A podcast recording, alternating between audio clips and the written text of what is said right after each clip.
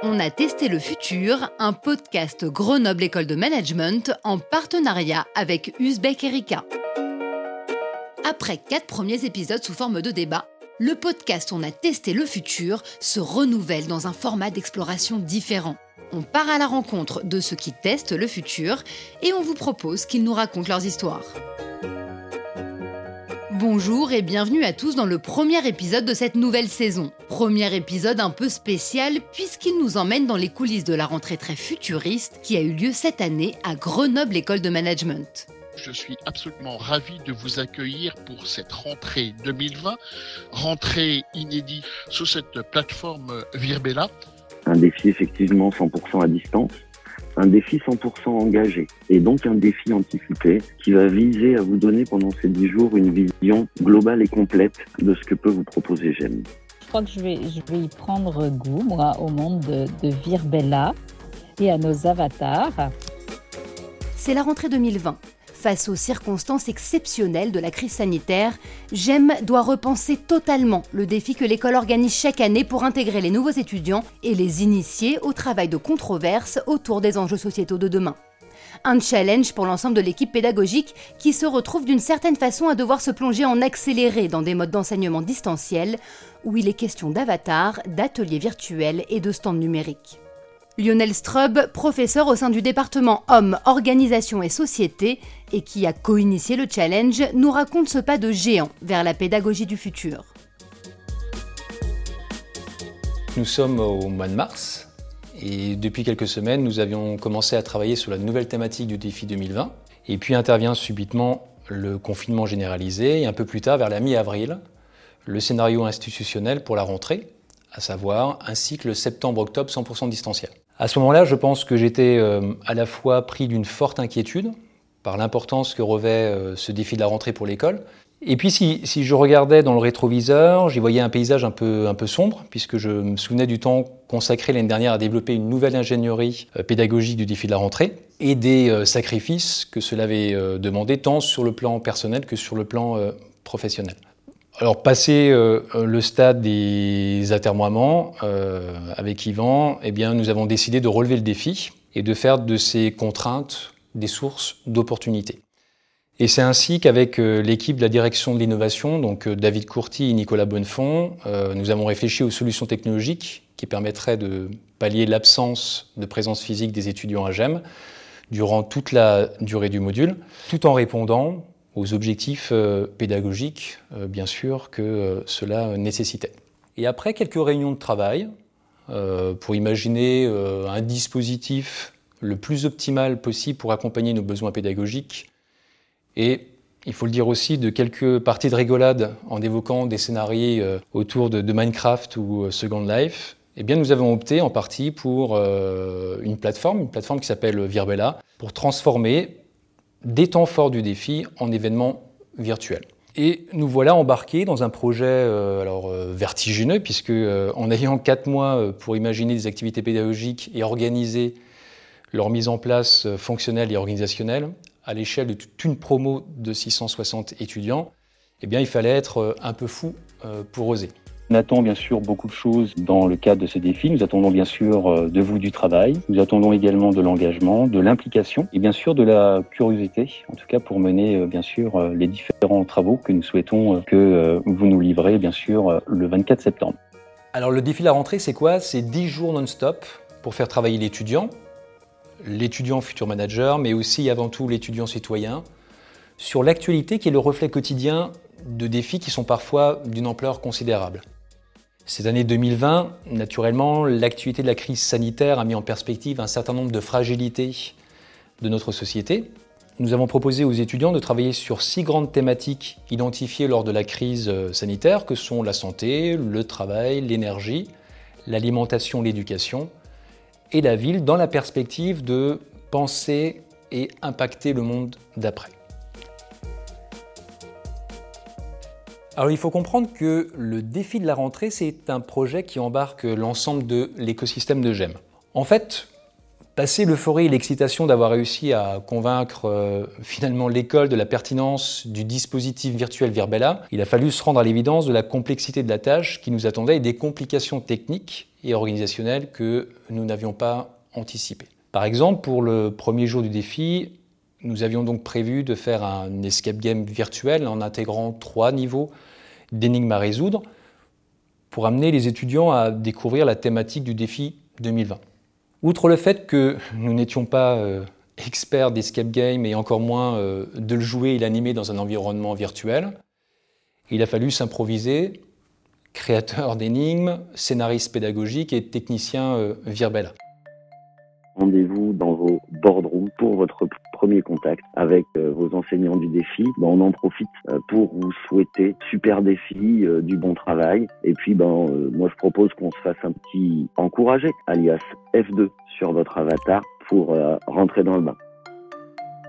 Dès le démarrage de la journée, j'avais les yeux rivés sur le compteur des connexions dans Virbala je scrutais la progression des arrivées dans l'espoir que nous atteignions les 660 connectés, c'est-à-dire les 660 étudiants, bien sûr, de la promo 1A.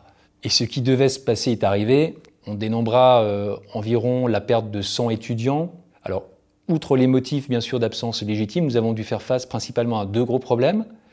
Le manque d'anticipation de certains étudiants pour la création de leur avatar et les problèmes techniques en raison d'un matériel informatique parfois obsolète et de dysfonctionnement audio.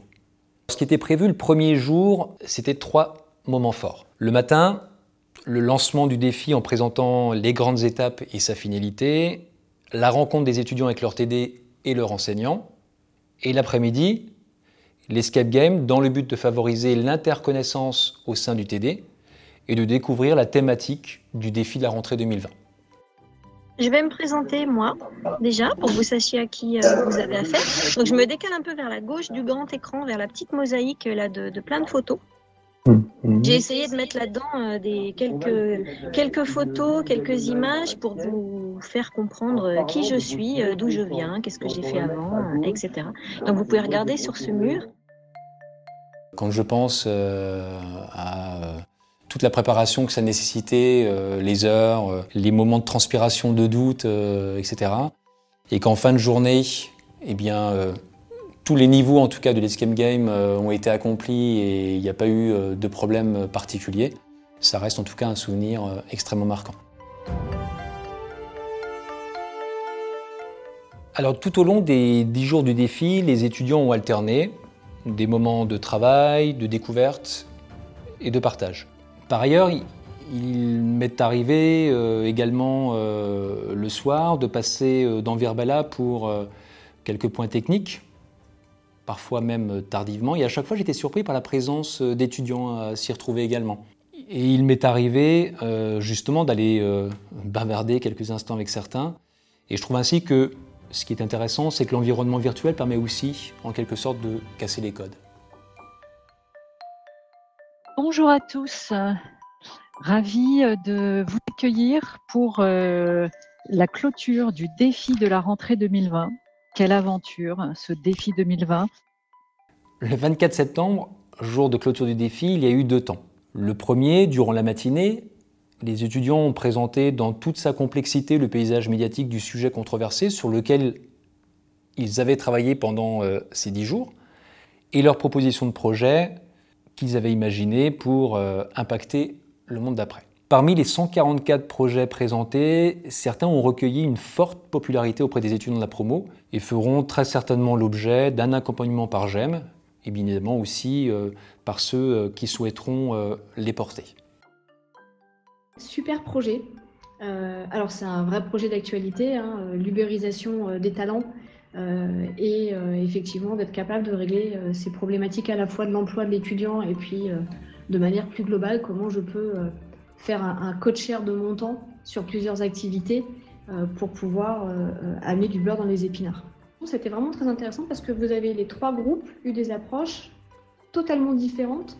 Les grands témoins ont fait un retour sur les projets des étudiants sélectionnés la veille selon leur thématique de spécialisé. Et puis ils ont également présenté leurs projets pour impacter le monde d'après, afin que les étudiants intéressés puissent participer à les accompagner. Et puis c'était aussi un temps pour reconnaître l'engagement positif des étudiants, récompenser leurs efforts et enfin finir sur la plage virtuelle Virbella pour assister à un moment festif maintenant euh, la parole à Jean-François pour annoncer euh, le coup de cœur et pour le lancer et pour euh, les acrobaties promis. The. Eh ben, je crois que le coup de cœur, c'est les chorégraphies du TD trilingue que je souhaite découvrir avec beaucoup d'impatience. C'est à vous.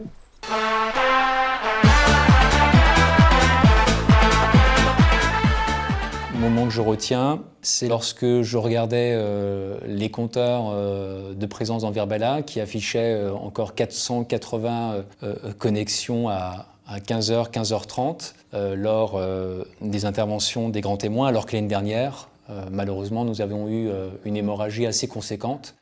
Et on s'était retrouvé finalement à la fin du défi, peut-être encore une cinquantaine, aller au plus 100 étudiants. Donc là, j'étais assez assez fier et assez content. Et je suis reparti, je me souviens, euh, avec la banane, euh, ainsi que euh, Yvan Lorenz, mon co-responsable du défi. Peut-être qu'aujourd'hui, les urgences auxquelles font face les écoles et l'enseignement, et qui plus est des établissements comme le nôtre, est une occasion de se questionner, de se réinventer. certes, cela va bouleverser les modalités et méthodes d'enseigner, ainsi que le rapport euh, enseignant-élève et certainement soulever d'autres problématiques comme l'engagement de l'apprenant.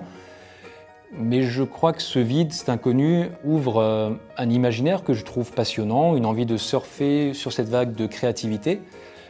Elle soulève des discussions passionnantes entre enseignants et élèves et sur notre réelle valeur ajoutée lorsque nous sommes en présence euh, de nos étudiants.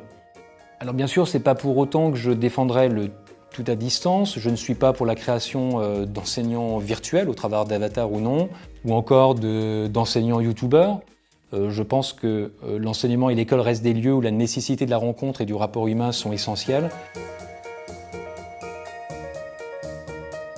L'enseignement de demain, peut-être pour moi, ce serait plus d'essayer de, favoriser, pour une école justement telle que la nôtre, le développement à la fois de, compétences qui serait à même de pouvoir euh, porter aussi la transformation des organisations euh, de demain, et puis aussi peut-être des esprits euh, plus affûtés, plus aiguisés, permettant aussi d'embrasser en tout cas les questions socialement vives auxquelles forcément on va avoir affaire de plus en plus, la démonstration étant bien sûr la crise sanitaire que nous traversons aujourd'hui et qui montre évidemment les conséquences à la fois pour nos organisations actuelles mais également bien sûr pour la société. Je pense que euh, nous pouvons rester euh, optimistes, euh, bien évidemment, par rapport à un réservoir de créativité qu'il peut y avoir à la fois auprès des enseignants et de l'ensemble de l'écosystème qui compose bien évidemment les écoles, et puis à la fois bien évidemment aussi cette souplesse et cette créativité, cette adaptabilité aussi qu'on va trouver auprès de nos étudiants. Et donc, euh, encore une fois, je pense qu'on peut rester euh, optimiste quant à, bien sûr, euh, une capacité à pouvoir répondre en tout cas aux défis de demain. Et c'est sur cette vision très optimiste de l'avenir que nous nous quittons. Merci à Lionel Strobe de nous avoir fait partager cette aventure pédagogique hors du commun. Et à très bientôt pour tester le futur avec nous.